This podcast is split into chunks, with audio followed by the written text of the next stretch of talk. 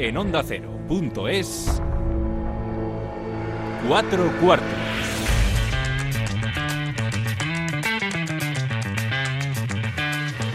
David Katz.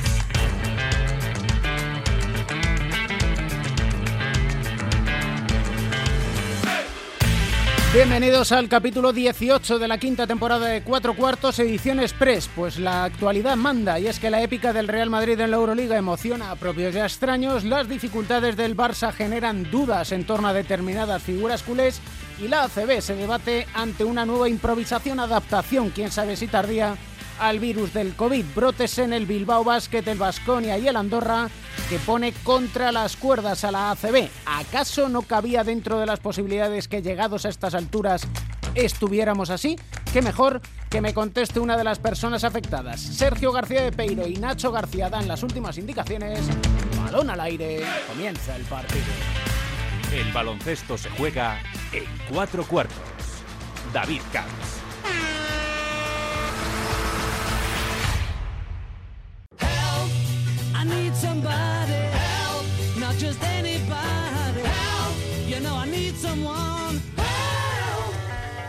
Francés Solana ha sido cocinero antes que director deportivo de la Andorra, 16 años en la élite, 466 partidos en la ACB, si no le he mirado mal, y no creo que se haya visto en una igual, pues en su vida, la verdad. Francés Solana, ¿cómo estás? Hola, buenos. Muy bien, pues aquí sobreviviendo el help de los Beatles, la verdad es que lo he traído a, cuento porque habéis pedido ayuda, no habéis hecho otra cosa, más que gritar, oye. Bueno, más que ayuda pedimos un poco de empatía y de, que fueran conscientes de cuál era nuestra situación y que visto la experiencia que habíamos tenido también este año en el mes de diciembre, pues eh, que nos dejaran un poco más de aire y lo único que pedíamos era retrasar dos días la última jornada, ¿no? Y bueno, pues eh, en un primer momento no, no, no tuvieron eh, esa sensibilidad que pedíamos y bueno, pues eh, la CB decidió mantener el calendario y poner un calendario pues muy exigente y, bueno y, al final por las circunstancias de otros equipos también sumado que, que veían que iban a tener más problemas pues se decidió retrasar la competición ahora veremos en qué formato o, cuántos días, porque aún no está claro. Y bueno, mañana hay una asamblea de la liga y, nos, nos explicarán el, los formatos finales, ¿no? Veremos a ver, pero está claro que tal en una situación con la que vivimos con tanta eh, provisionalidad de todas las cosas, todos los partidos que se han suspendido este año, eh, y tiene un gran mérito que la Liga CB pues esté a estas alturas con todos los partidos casi disputados, pues que lo único que pedíamos, dadas nuestras circunstancias en esos momentos, pues con todas las lesiones que teníamos, solo disponíamos de 10 jugadores profesionales, cuatro recién salidos de la COVID, pues que tuvieran un poco de empatía y no retrasaran dos días la última jornada. Pero bueno, por eso alzamos un poco la voz. Eh, me hacía yo esta pregunta. ¿Acaso no cabía dentro de las posibilidades el que llegados a estas alturas estuviéramos así? Es decir, que no hiciera falta una asamblea casi urgente para cambiar un formato de playoff? Y Bueno, no sé si no sé si se va a cambiar un formato, pero está claro que hay dos condicionantes, ¿no? Eh, y que la liga tenía que hacer un calendario eh, primero eh, muy exigente por el primero por haber 19 equipos, después por coordinarlo con las competiciones europeas, que es una de las cosas que, creo que, que, la CB pues mejor trabaja y sobre todo porque había una data límite de final. Eh, y que, bueno, pues al haber un preolímpico y que haya jugadores que se tengan que ir, pues eh, te limita, ¿no? Y, bueno, pues eh, está claro que había la posibilidad de llegar a estas alturas y que han pasado cosas y que pueden pasar en las próximas semanas. Más que nada, pues hay tres equipos que juegan una final a ocho de la Champions, que van a estar una semana en Rusia. todos los equipos que hemos ido a Rusia este año hemos tenido algún problema después. Bueno, hay una provisionalidad de todo que, es muy grande y que bueno pues eh, que hay que adaptarse y hay, que intentar hacer cosas para, para terminar. ¿Habéis incluso llegado a plantearos la posibilidad de decir, mira, con esto que tenemos por delante eh, es que no jugamos? No, nunca, nunca planteamos eso. Nunca planteamos eso. Nosotros somos ah, conscientes de, las dificultades que tiene la liga para terminar y nunca. Lo único que pedíamos con la propuesta que nosotros habíamos hecho, conociendo también que la liga pues eh, no quería jugar partidos aplazados después de la última jornada, que me parecía hasta me parece que es un argumento suficientemente sólido como para decir, oye, pues intentar aplazar la última jornada un par de días para tener una ventana de, de cuatro o cinco días para poner partidos aplazados. Ahora seguramente será más días y habrá más espacio entre los partidos y será mejor también, ¿no? Y para, para el final de los para el final de la liga porque realmente los equipos que han sido afectados por COVID, eh, nosotros lo hemos vivido, afecta, afecta en el rendimiento de los jugadores, hay un riesgo de, lesión mayor y bueno, pues el calendario exigente eh, eh, lo es y te tienes que adaptar, pero nunca nos planteamos el no jugar, lo único que pedíamos era un poco de sensibilidad y un poco de empatía. ¿no? Es el año, aparte de ser el más estresante, ¿sientes que has envejecido 15 años? Sí, o más un año muy, muy complicado de gestionar, eh, muy complicado el día a día, muy complicado gestionar los viajes, muy complicado de gestionar todo lo relativo con el COVID y nos han pasado más cosas que nunca. Eh, un año para aprender también como club y que, bueno, aún eh, nos queda un final de temporada que tenemos que intentar ser más competitivos que lo fuimos el último día y sobre todo porque tenemos un objetivo, ¿no? Que es intentar acabar entre los diez primeros e intentar eh, sacar una cabeza para tener una plaza europea para el año que viene. ¿Qué es la salvación económica, por otra parte? Bueno, yo creo que económicamente el club este año fue muy consciente de las dificultades y gastó mucho menos que los últimos años. Eh, no contamos para nada con ticketing y, con, eh, con una partida muy pequeña de abonados con la campaña que hicimos y bueno creo que el club eh, fue muy muy consciente de ello desde el principio y evidentemente pues eh, la plantilla pues eh, tenía un coste económico menor que los últimos años no y, y con eso pues yo creo que, que, es una cosa que ha hecho bien el club este año y que bueno pues intentaremos acabar el año sin pérdidas no a ver si me puedes explicar tú, porque yo por mucho que lo intento encontrar una explicación no la, no la encuentro. Liga femenina, final, en la Fonteta, 1.500 espectadores. Por la tarde, mismo escenario, juega el Valencia Basket frente al Estudiantes. Número de espectadores, cero. Pues tú ya lo has dicho, ¿no? es inexplicable. bueno, eh, más que nada es una cosa que es complicado de, explicar porque no, no, no, no se puede, ¿no? Si por la mañana pueden entrar 1.500, pues por la tarde también creo que al Valencia Basket le iría muy bien y a la liga que entrarán 1.500, ¿no? Y si en Andorra pueden ir 500 eh, a ver el Fútbol Club Andorra en Segunda B, pues eh, a nosotros nos gustaría eh, que pudiera venir un tanto por ciento de capacidad del pabellón en, Liga CB, ¿no? Creo que es bastante inexplicable y difícil de argumentar.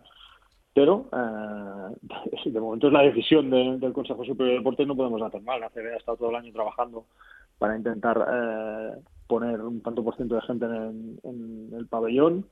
Eh, la Copa del Rey misma eh, de los otros deportes en el mismo escenario ha tenido público, la del, la del básquet no. Bueno, un poco complicado de, explicar y de razonar porque, bueno, yo creo que no tiene mucho razonamiento.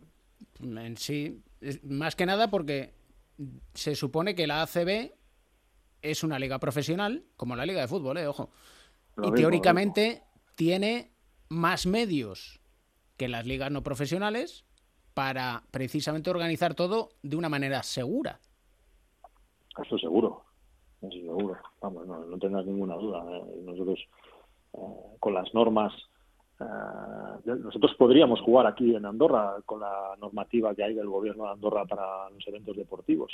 nuestros equipos de la base que juegan partidos, hay un protocolo para entrar de público, bueno, pues eh, hay que organizarse y, tenerlo y tener claro cuánta gente puede entrar y con máxima seguridad.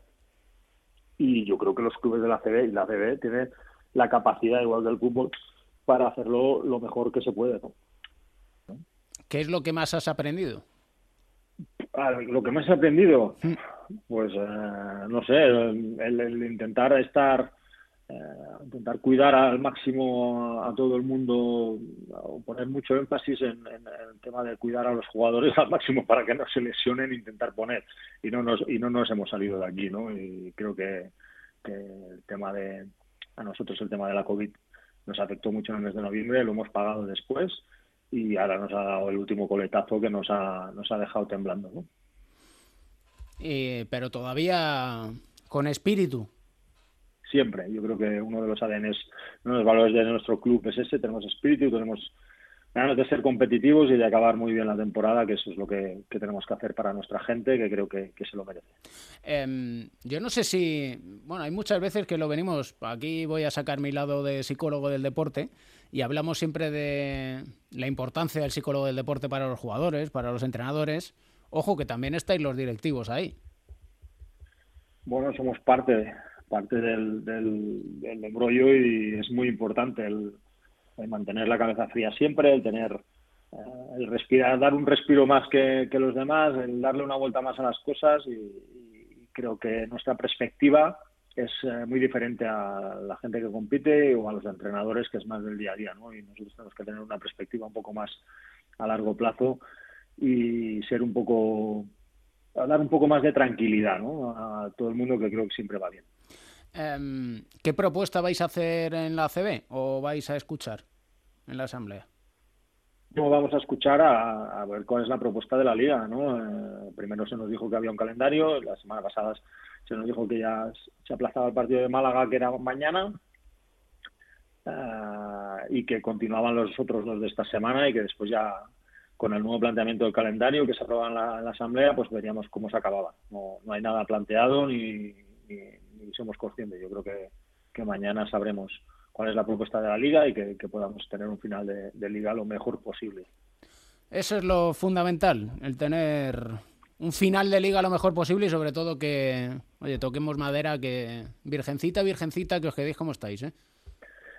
Sí, siempre decimos, siempre digo, no, no, no podemos decir que esto es lo peor que nos puede pasar porque siempre te pasan cosas peores y nosotros este año somos el, el mejor ejemplo, ¿no? Y espero que, que los otros equipos todo el mundo tenga salud y que no que no tengamos más casos, que los casos que hay ahora mismo en Bilbao o en Masconia se recuperen lo mejor posible y que no haya más casos en la liga y que podamos terminar lo mejor posible. ¿Una canción para terminar el, la charla? ¿Se te ocurre? Walk of Light de Dire Straits, ¿no? Hombre.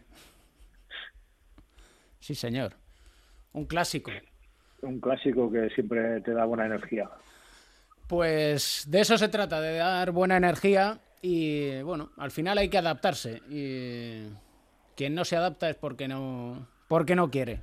Siempre es un placer hablar contigo y igualmente. Y oye que a ver si el verano te permite rejuvenecer lo que has envejecido. ¿eh? Ah, creo que será complicado, pero ah, está claro que es un año de, experiencia, de pozo y que, todo el mundo habrá aprendido mucho de cómo gestionar momentos tan complicados como los de este año. Un abrazo enorme, Francés. Un abrazo.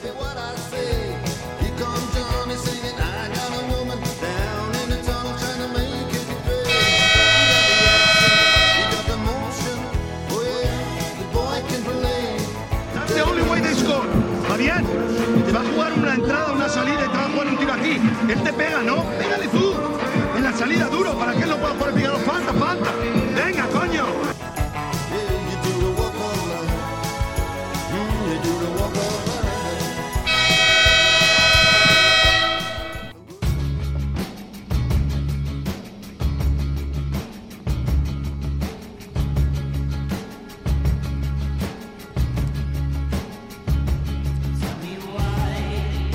Eso es lo que quiero saber yo. Dime por qué vos te despiertas siempre de mal humor. ¿Qué tal, Joe Llorente, Pepe Catalina? ¿Cómo estáis? Que va, no, no, perdóname que yo llevo despierto mucho rato. La paja me interrumpe mis tareas y no cumples el horario. Pero bueno, no, no ha sido así porque justo acaba de terminar la columna con el español, o sea que ha, venido niquelado. niquelado. Pepe, ¿cómo estamos? Bueno, la verdad que con el boss hay que hilar fino y, creo que tú todavía no lo has entendido, así que tener que, hacerlo tú, tienes vas a tener que hilar más fino todavía. Voy a tener que, vamos, tirar de hilandera absolutamente. Fijaros que teníamos marcada la jugada para este capítulo, desde, la, desde el anterior, diciendo Euroliga, Superliga, la contradicción, la hipocresía, si queremos, pero la verdad es que la actualidad nos lleva a cambiar la jugada, que yo no sé si, ojo, alguno de vosotros tiene a bien marcar otra jugada diferente a lo que es el quinto partido de la Euroliga entre el Madrid y el EFES y el Zenit y el Barça. No, hombre, no, Dios me libre. No hay nada más importante que esto en el baloncesto esta semana. Pues sí, la verdad que contentos de tener que hablar de noticias precisamente deportivas, eh, porque tenemos a, nuestros equipos todavía con, posibilidades de entrar en, la Final Four. Quizá pues eh, más agradable en el caso del Real Madrid, un poco más preocupante en el caso del Barcelona, pero bueno, preferible a tener que hablar o debatir sobre lo de la Superliga de Fútbol y sus similitudes con la Euroliga porque no tenemos este tipo de actualidad, así que adelante con ello. Opciones del Madrid en Estambul. Cualquiera sabe, después de lo que hemos visto. Vamos a ver, los dos primeros partidos el Madrid hizo un buen primer tiempo y luego se descuajeringó en el tercer cuarto. No, y a partir de ahí, pues eh, yo creo que hasta se deshizo, ¿no? El, el Madrid una actitud un poco impropia de, del equipo, eh, que a mí me sorprendió después del gran rendimiento que habían dado en los partidos previos, que mostrasen tan poca oposición y sobre todo que, que los dos primeros partidos pues terminasen un poco con los con los em, con los em, brazos abajo, ¿no? Y eh, en cambio, eh, pues lo que hemos visto aquí en Madrid en la vuelta ha sido completamente sorprendente o sea, un calco, un calco los dos partidos con un, bueno, pues con un Madrid que estaba ya casi, vamos, lo, lo veíamos todos, ¿no? Eliminado, tanto un partido como el otro, y, y bueno, pues con una reacción sorprendente, con cambios tácticos, mm, yo creo que bastante acusados por parte de Pablo Lasso, que tuvieron mucha incidencia, y con la vuelta de la vieja guardia en los últimos minutos de los dos partidos. Sergio Yul, eh, Sergio Yul, Rudy Fernández, que jugó muy bien los dos partidos, como es propio de él en estos, en estas, en estos encuentros de tanta tensión y con un Garuba impresionante. Bueno, yo creo que si el Real Madrid es capaz mañana de ganar al EFES eliminarle supondría un hecho histórico, remontar un 2-0 y sobre todo ganar tres veces consecutivas en el margen de una semana a uno de los dos, para mí, claros y yo creo que para todos en general, candidatos a ser campeón de, Europa este año. Entonces, eso ya sería la monda. Eh, ¿Posibilidades de poder conseguirlo? Pues están ahí, porque creo que la eliminatoria mentalmente ahora mismo tiene un factor que al Real Madrid le favorece, ¿no? Que es ese aspecto ahora mismo de, fortaleza anímica que ha mostrado el equipo de Pablo Lasso cuando peor lo tenía, cómo ha sido capaz, eh, incluso dentro de los propios partidos, tercero y cuarto, eh, rehacerse en momentos de dificultad, eh, con esos altibajos que ha habido en el desarrollo y transcurso de los mismos, y le veo, bueno, pues muy fuerte a ese nivel, ¿no? Otra cosa es que baloncestísticamente y físicamente aparezcan una serie de factores que sean favorables al equipo turco, pero yo digo algo, que pase lo que pase mañana, me parece que lo que ha hecho el Real Madrid en esta última semana y lo que hemos vivido y lo que hemos disfrutado aquellos que somos ajenos a, colores ni a, ni a seguir, seguir, estos clubes, pero que disfrutamos de volver baloncesto, ha estado ya muy bien y eso no se lo va a quitar absolutamente nadie. Eh, David, tú que tienes más hilo directo con el Real Madrid, eh, ¿cómo que sabemos algo de Tavares o es baja segura? Hasta última hora, lo mismo que Trey Tompkins. Ah, a Tompkins también. Tompkins también. Tompkins está, eh, dicho vulgarmente, tieso. Pero... Está, bastante tieso, ¿no? Y Tavares también. Otra cosa es que puedan, digamos que, realizar el esfuerzo a una costa de lesión de, mayor gravedad. que eso es lo que está por ver. Hombre, yo creo que el esfuerzo, si existe posibilidad de hacerlo, lo van a hacer, eh, puesto que en la Liga CB el Real Madrid está muy bien situado, muy bien encarrilado, batiendo marcas de, de imbatibilidad con una sola derrota y creo que la ocasión de poder intentar entrar en una Final Four cuando el pronóstico era tan en contra, tanto desde el punto de vista lógico como desde el punto de vista del, del cansancio acumulado, en las lesiones, de todas las cosas que han venido pasando, pero es que eh, la frase esta, ¿no? De nunca pues eh, infravalores el corazón de un campeón, creo que el Real Madrid ahora mismo lo está abanderando de una forma admirable, con una mm. capacidad competitiva y con, yo creo que con unos hábitos tan, bueno, yo creo que tan mimetizados desde hace tiempo, que es lo que les hace, pues, hace, eh, conseguir lo que han hecho en la última semana.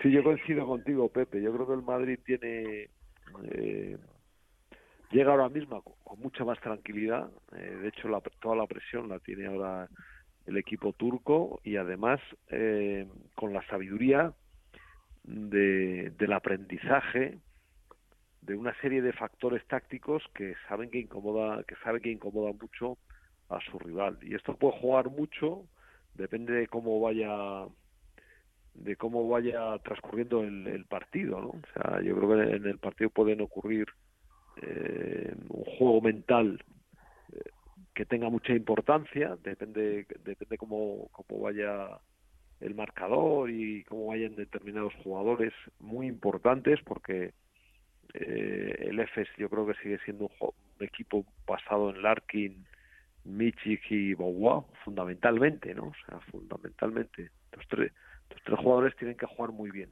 para que o, y bueno, el Madrid en cambio pues es un poco más ahí a... Yo creo que tiene más jugadores que pueden intervenir y, liarla, ¿no? Pues lo hemos visto en estos partidos, ¿no? Los citados ya, pero bueno, pues no sé, también Carroll o Alocén o Avalde, ¿no? Que, que jugaron muy bien el último partido, ¿no? Bueno, vamos a ver lo que pasa, ¿no? Da la sensación, yo me, estaba imaginando ahora que el Madrid es como estas películas en las que el malo está dándole de puñetazos le tiene en el suelo lleno de sangre de y de repente se sigue arrastrando y, dice, pero, pero ¿cómo demonios sigue vivo? Sí, no te vengas, no te vengas arriba, no te vengas arriba. no, pero me, da la sensación que el EFES le ha intentado, digamos, dar dos estocadas y, y no le ha visto caer.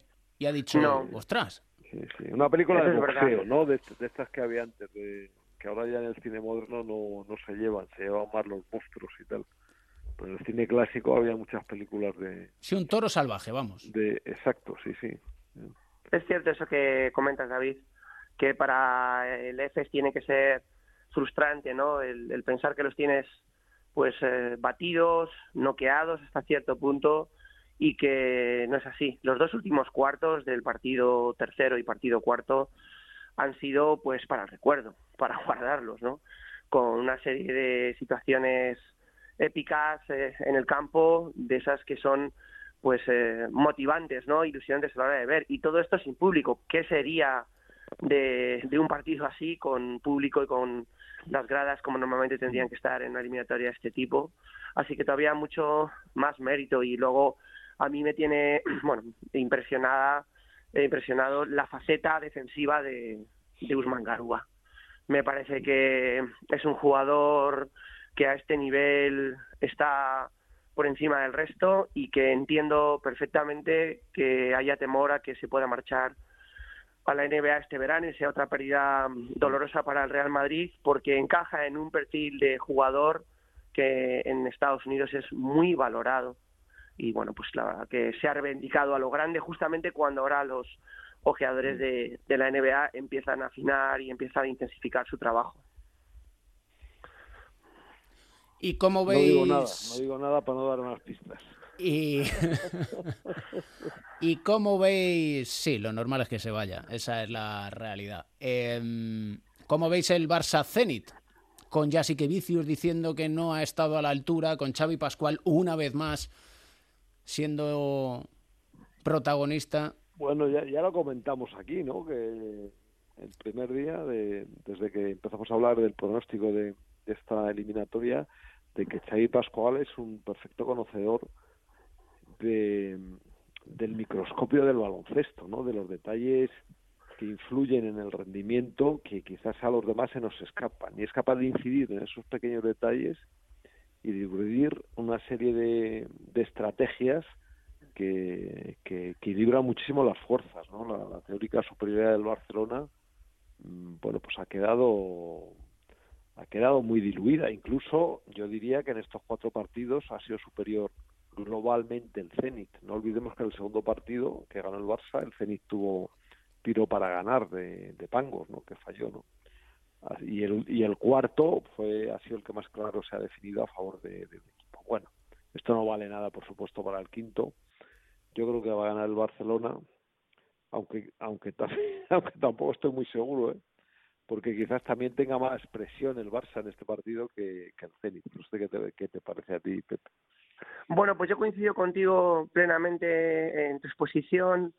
Eh, yo ahora utilizaría el símil del boxeo para comentar que y, suscribir esto mismo que tú decías de que en estos cuatro partidos si tuviéramos que hablar quién quién se ha impuesto a, los puntos, ¿no? ¿Quién sería ganar los puntos? A día de hoy es el Zenit en el cómputo total de los cuatro partidos jugados y que luego en esta eliminatoria hay una cosa que ha pasado que no ha pasado en la otra. Es decir, en la otra, y ahí puede tener a lo mejor cierta ventaja el EFES, es los dos equipos han hecho valer el jugar en su casa. Ninguno ha ganado en la casa del otro. Pero el Zenit ya sabe lo que es ganar en Barcelona. Y no solo lo hizo una vez, sino que estuvo a punto de hacerlo la segunda si no hubiera sido por esa prórroga. Y ahí ese, ese dato me parece importante porque creo que genera un escenario también mental eh, favorable para el equipo ruso, sabiendo que baloncestísticamente es superior al Barcelona. Pero vamos, baloncestísticamente más que nada por disposición de recursos, por profundidad de equipo, eh, porque le pasa un poco lo mismo a Leces, ¿no? Por, porque pueden acabar desgastando al rival, pero es que yo creo que Xavi Pascual está sacando tanto rendimiento a lo que tiene y lo está haciendo de una manera tan bonita porque llevan así toda la Euroliga y por eso han estado siempre entre los ocho primeros y luego pues tiene un, un base eh, que para mí es una debilidad a la hora de verlo, ¿no? Y que precisamente tuvo el Barcelona, aunque no lo pudo disfrutar por una lesión eh, durante un tiempo, que es Kevin Pangos. A mí me parece que Kevin Pangos es un canto al base moderno, pero bien entendido. O sea, un tío que no tiene que medir 1,90 o 2 metros ni machacar para poder jugar de base, que tiene sentido del control del juego, sentido de, de, llevar mm. al equipo, de la dirección y que luego tiene una capacidad individual para generar sus propias canastas, pues que no tienen muchos. Sí, sí, es, es lo que has dicho totalmente. Es un base muy moderno, eh, que a su vez está también muy anclado en lo clásico, ¿no? O sea, es, eh, eh, a mí me encanta porque tiene lo que no tienen la mayoría de estos jugadores que juegan hoy en día en esta posición, ¿no? Que es claridad, bueno, clarividencia, vamos, o sea, entender lo que está pasando en la cancha en cada momento y luego, pues además, ahora está con muchísima confianza y, puede anotar con mucha facilidad. De hecho, le está haciendo mucho daño al, al Barcelona y a pesar de que están están empleando eh, defensas muy duras contra él, ¿no? A mí me me, me sorprende como, ¿no? O sea, como están siempre con él, eh, bueno, rozando la falta, no, están haciendo falta, ¿no? Que esto baloncesto moderno se permite ahora el, eh, bueno, pues mientras no sea decisivo para meter canasta, pues empujar, tocar, no sé qué, en, infinidad de ocasiones, ¿no? Y esto supone un gran desgaste, sobre todo para un, yo lo digo en primera persona, que mm, eh, para, alguien que tiene que llevar el balón constantemente y para alguien que tiene que estar además pensando lo que tiene que hacer, ¿no? Y aún así, eh, Pangor lo está, lo está superando porque yo alguna vez que me colocaban de dos, así cuando coincidíamos para jugar con pequeños, yo pensaba en el propio partido, pensaba, qué bonito el jugar de dos, qué descansado es, ¿no? y, y, en, y, en, cambio, pues Pangor lo está haciendo a la perfección. A mí me sorprende, ¿no? La, la capacidad mental y física que está demostrando. Así que bueno, ya veremos, ¿no? También es cierto que en el Barcelona están asomando debilidades que no se esperaban, ¿no? Mirotic flojeando bastante en los partidos de forma muy continuada, ¿no? En partidos importantes, eh, no sé, eh, por dentro, bueno, no es por, por una falta de respeto, ¿no? O sea, ni mucho menos, porque Oriola me parece un grandísimo jugador, pero que al final sea tu pivot más determinante, ¿no? En muchos momentos del partido, pues indica que no, que no, que no estás a un nivel tan alto como se podía presuponer. Luego también Calates, pues le castiga mucho, está castigando mucho su falta de tiro exterior, ¿no? O sea, estamos viendo a un Barcelona mucho más endeble de lo que hemos visto a lo largo de la temporada. No sé si estás de acuerdo, Pepe. Totalmente, así es. Pues si estáis de acuerdo, punto y final. Ya está. ¿Quién eres tú para se acabó. No, no, claro, no voy a sembrar, no voy a ser yo el espíritu de la discordia. Para nada, para nada, ya para eso estás tú, vos. La, la semilla del diablo. Oh, gran película. Claro, hombre, ya que estamos cinéfilos ya, hoy, pues mira. Ya que estamos, ya que estamos. En fin, esperemos que no sea una peli de terror esta de la Euroliga y que al final sea como en Hollywood y tenga final feliz. Exacto, que se clasifique uno de los dos, por lo menos, ¿no? Yo apostaría que se clasifiquen los dos, que así vendemos, vendemos mucho más. Y ya si luego también está el Chacho, pues perfecto. Oye, ¿qué quieres? pues también es verdad. Quedaría una Final Four muy bonita. Tal cual. Un abrazo muy fuerte a los dos. Venga, un abrazo. Otro para vosotros.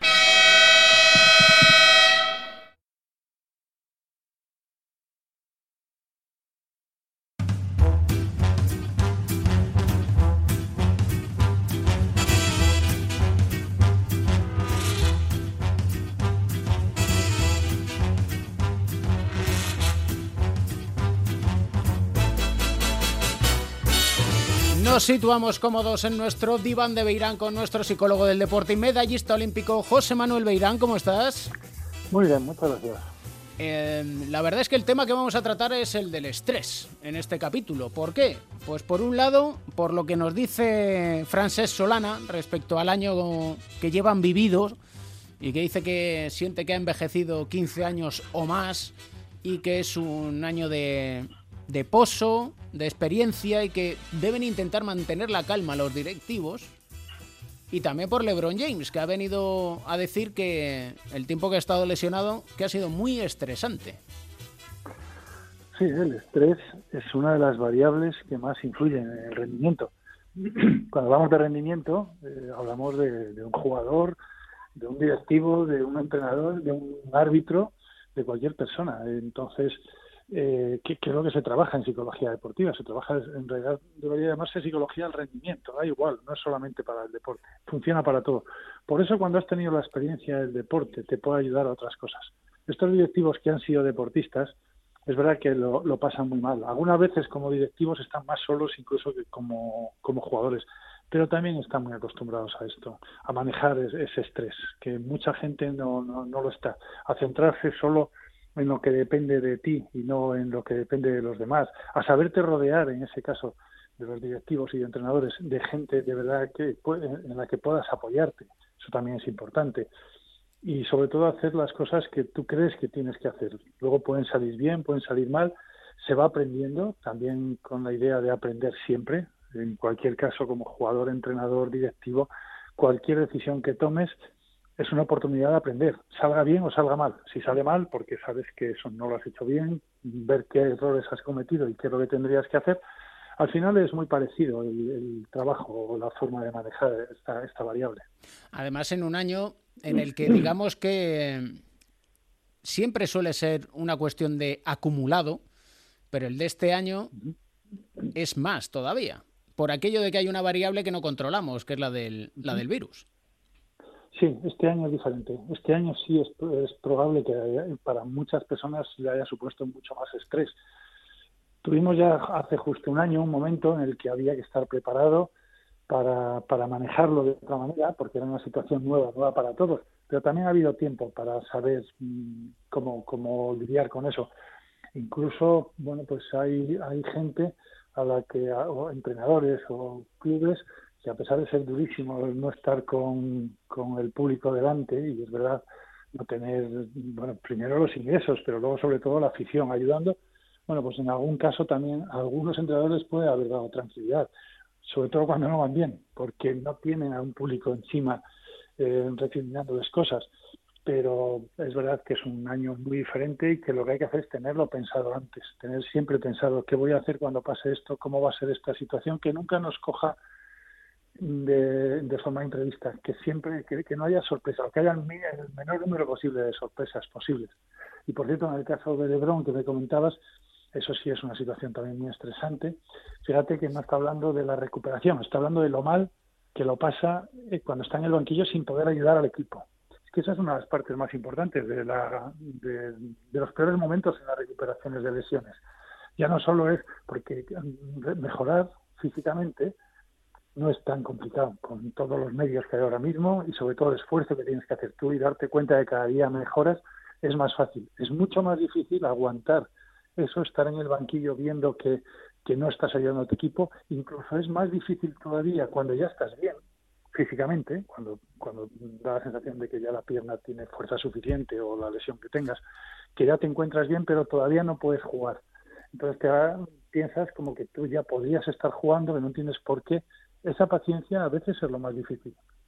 Porque, claro, uno cuando está lesionado, como jugador, uno dice, yo es que mi manera de ayudar al equipo es jugando. Pero realmente hay otras maneras de ayudar aunque no puedas jugar. Claro, y más en el caso de LeBron James, que es el líder del equipo. Así es. Y lo, y lo vemos continuamente. Lo que pasa es que él lo que quieres jugar, lo tiene clarísimo que puede ayudar al equipo y entonces lo pasas mal. Pero claro que puede ayudar. Tú estás dando consistencia a un equipo, incluso aunque no juegues. Lo hemos visto tantas veces eh, en tantos partidos que de repente el líder del equipo, el mejor jugador, no juega y el equipo resulta que hace un resultado extraordinario, juega mucho mejor. Recuerdo con Pau. Pau es otro jugador que, da igual que esté en el campo o no. Si está en el campo, mucho mejor. Pero si está fuera, está ayudando. Recuerdo la final aquella del Mundial, ¿no? que, él no pudo jugar por lesión y resulta fue el mejor partido de, todo ese Mundial. Eh, ganando a Grecia, que lo fue. Pues eh, hay jugadores, y en el caso de Lebron es así, que también estás ayudando estando ahí. Lo que pasa es que a él le costará más verlo, pero seguro que también lo está haciendo. ¿Sabes? dando mensajes, estando, estando como parte del equipo y luego hay que centrarse en lo que en lo que él puede hacer. Qué puede hacer seguir recuperando animar eh, ver qué, qué, qué cosas puede ayudar al equipo que no sea jugando solamente sino hablando con jugadores eh, animando estando ahí sentado. Con eso ya estás haciendo bastante y eso sí depende de ti. Y sin embargo lo otro no. Lo otro es tener paciencia. Luego cuando pasa eso hay que tener especial cuidado en los primeros partidos a la vuelta porque parece como que quieres hacer todo de repente y todavía no estás para hacer todo. No estás, por mucho, por muy bien que estés físicamente, los primeros partidos no vas a estar igual que cuando, que cuando te lesionaste. También hay que tener un poco de paciencia y tiene que haber alguien que le ponga los pies en el suelo. Porque hay veces que el estrés te lleva a intentar hacer más cosas y eso, a su vez, es un perjuicio, no solo para ti, sino para el equipo. Así es, y el manejo de ese estrés es una de las partes más importantes del rendimiento deportivo, en este caso, sí. Siempre aprendemos aquí en el diván de Beirán con José Manuel Beirán, precisamente en ese manejo del estrés. Eh, estamos desde hace un año. Más o menos, yo diría que lo llevamos más o menos bien, ¿no? Bueno. Siempre y siempre estaremos con el manejo del estrés. Entre otras cosas porque el estrés va a estar siempre ahí y además es necesario. Y no es malo, en, cierta medida. Bueno, no es malo, no, es bueno en cierta medida.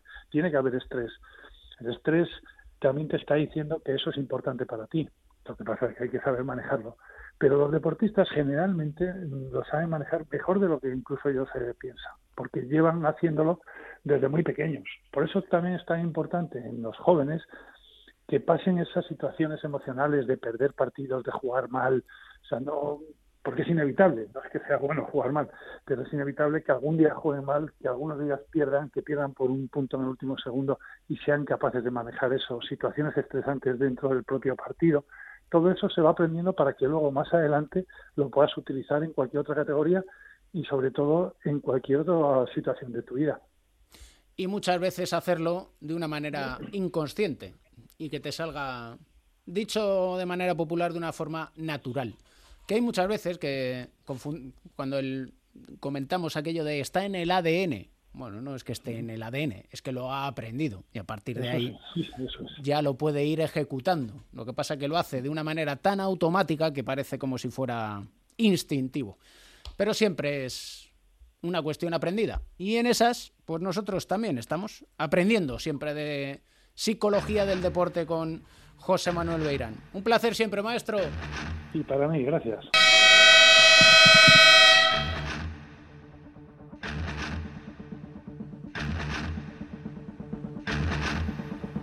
Hola, Pereiro.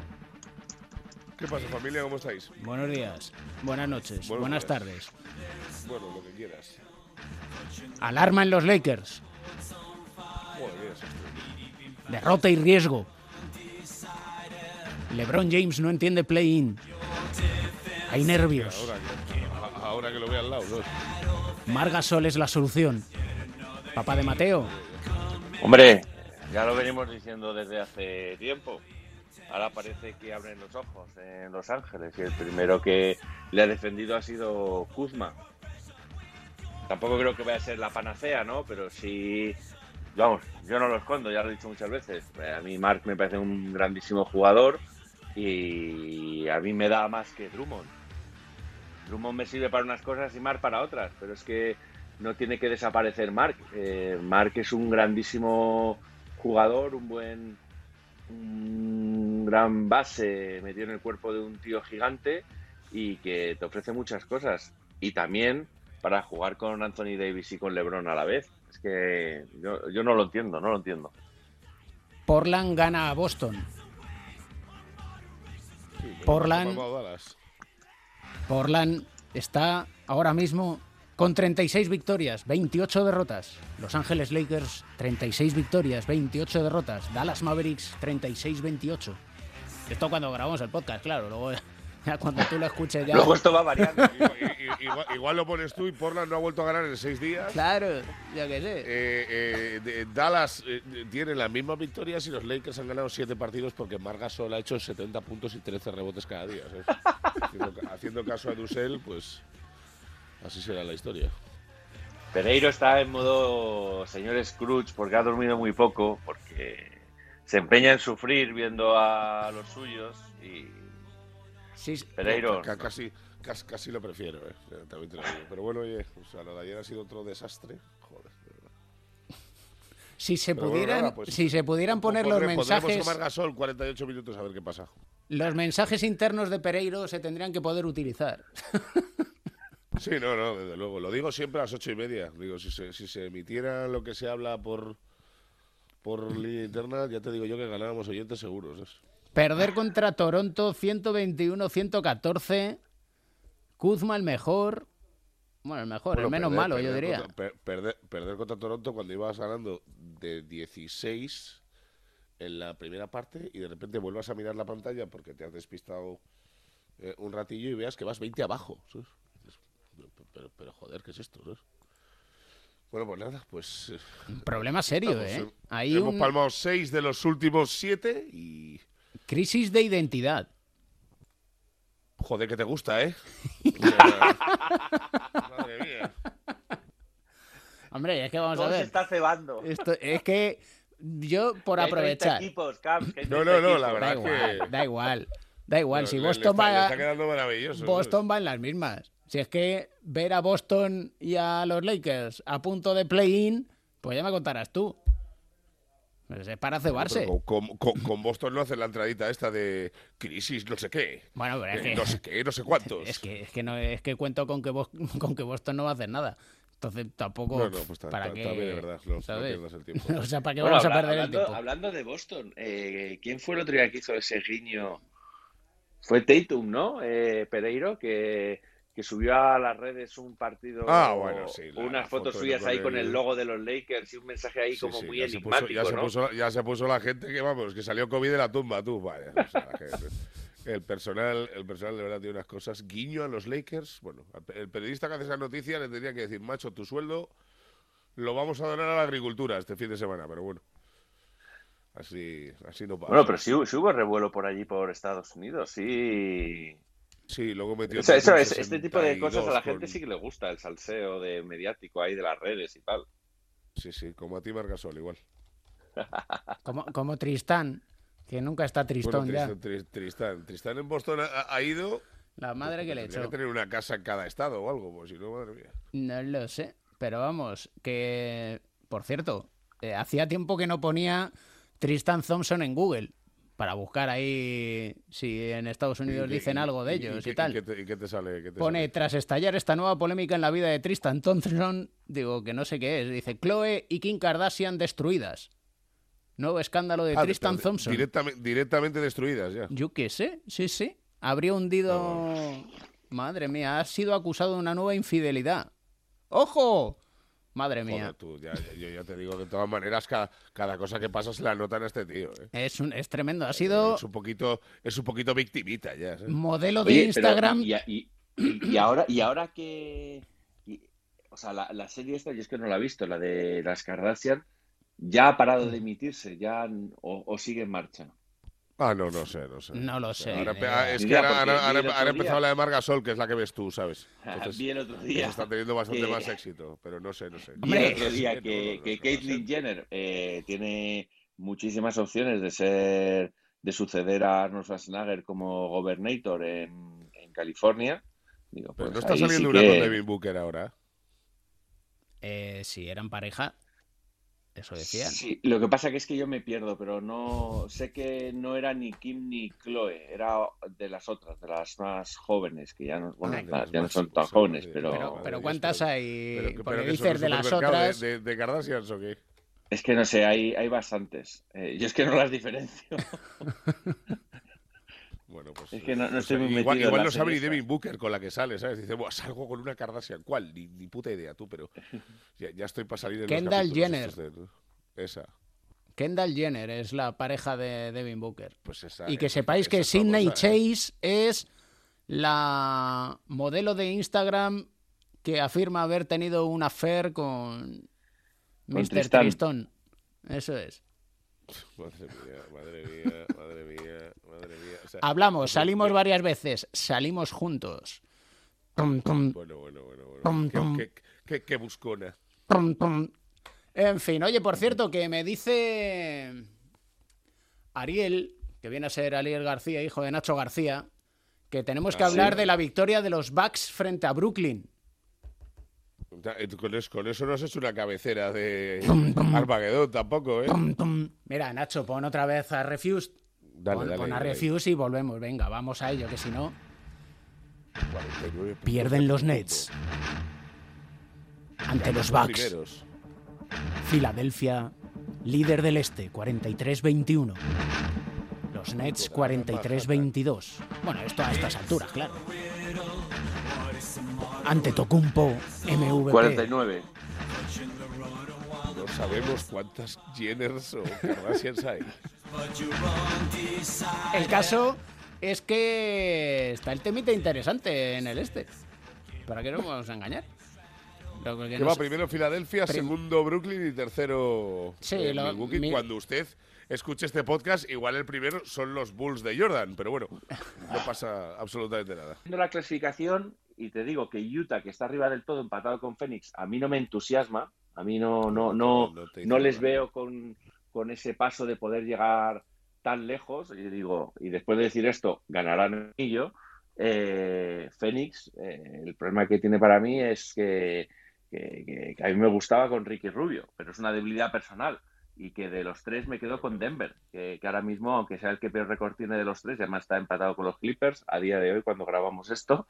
Eh, no sé, creo que Utah, no sé, a Utah no le, no le veo para dar el siguiente paso. Phoenix es otra cosa, pero no sé, me transmite más sensaciones Denver. Para mí favoritos en el oeste son los Lakers y los Clippers, pero bueno, si me queréis contar que, que, vamos a esperar que Denver y que no sé qué ni no sé cuántos, pues bueno, lo dejamos lo dejamos No, pues para- por, por eso te digo que tú tampoco lo ves, pese que están ahí dominando en la clasificación, tampoco les ves la Es que a mí- capacidad de dar un paso a al mí un frente. estado con mormones, montañas y Carmalón ahí arriba de un tal con, con una camisa de, de leñador y metiéndose con Jordan como que no me dice nada, ¿sabes? Ahí el, el pabellón, ahí en la avenida Stockton con Karl Malone. Pues en, Eso te voy a decir una cosa, en, allí en Salt hace, Lake City, hace frío y, y que te hacen la rosca y tal. pa, pero si te meten cuatro en playoff y te vas a tu casa y solucionado todo rápido. pues te, te voy a dar dos, dos apuntes eh, de, vivencia, y esto es una cosa, en, en Salt Lake City eh, yo cené en uno de los mejores japoneses los que he estado, estaba ahí, eh, además fue eh, en una cena ahí improvisada con Pau y con Sasa Buyazi, cuando juegan los, los playoffs. Y a mí hay una cosa que me llama mucho la atención, en, que, que no, que es, es fuera, aunque también pasa en el pabellón de, de- de- de- de Utah, claro, es los inodoros de, de Salt Lake City están llenos de agua hasta arriba. Ah, eh, y no, eh, entonces, claro, cuando tú vas a orinar es, es imposible no salpicarte.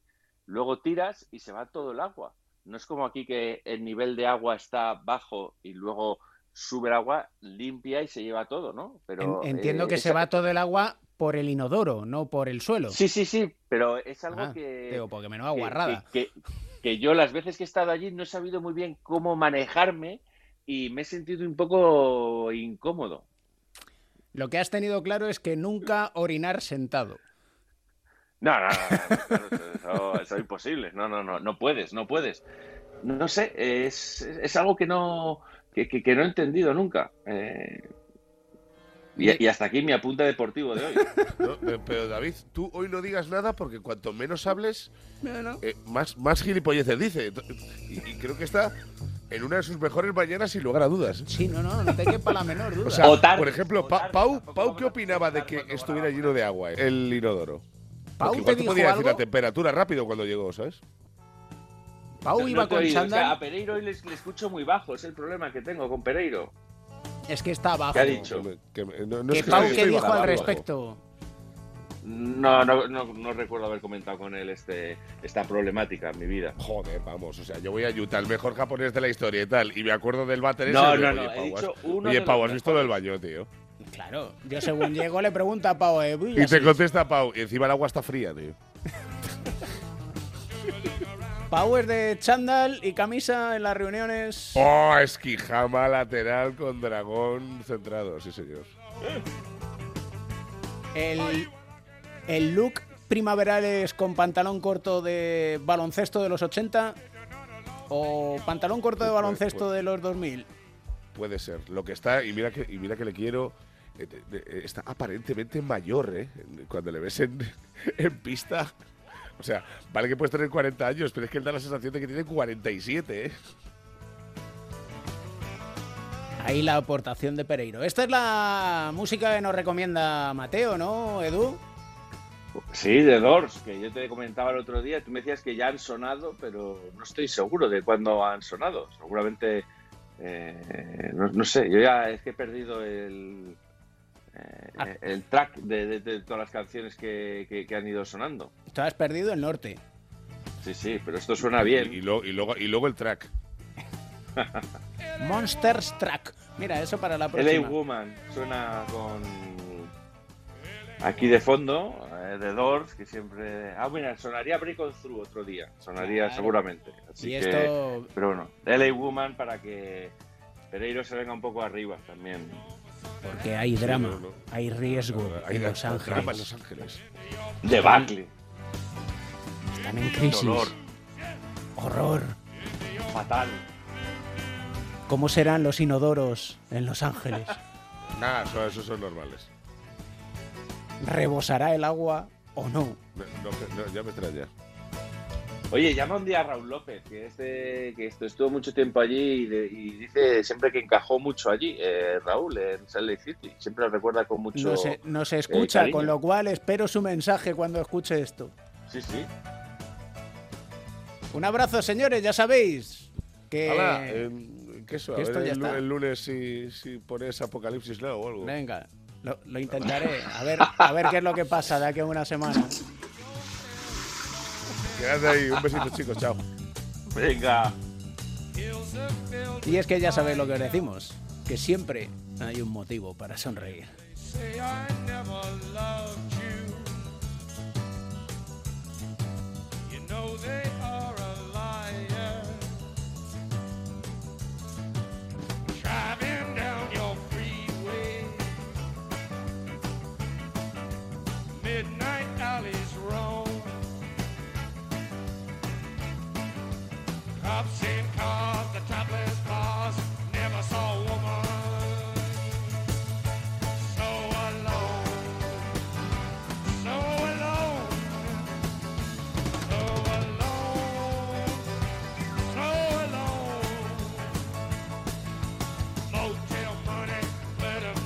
El baloncesto se juega en cuatro cuartos. David Camps.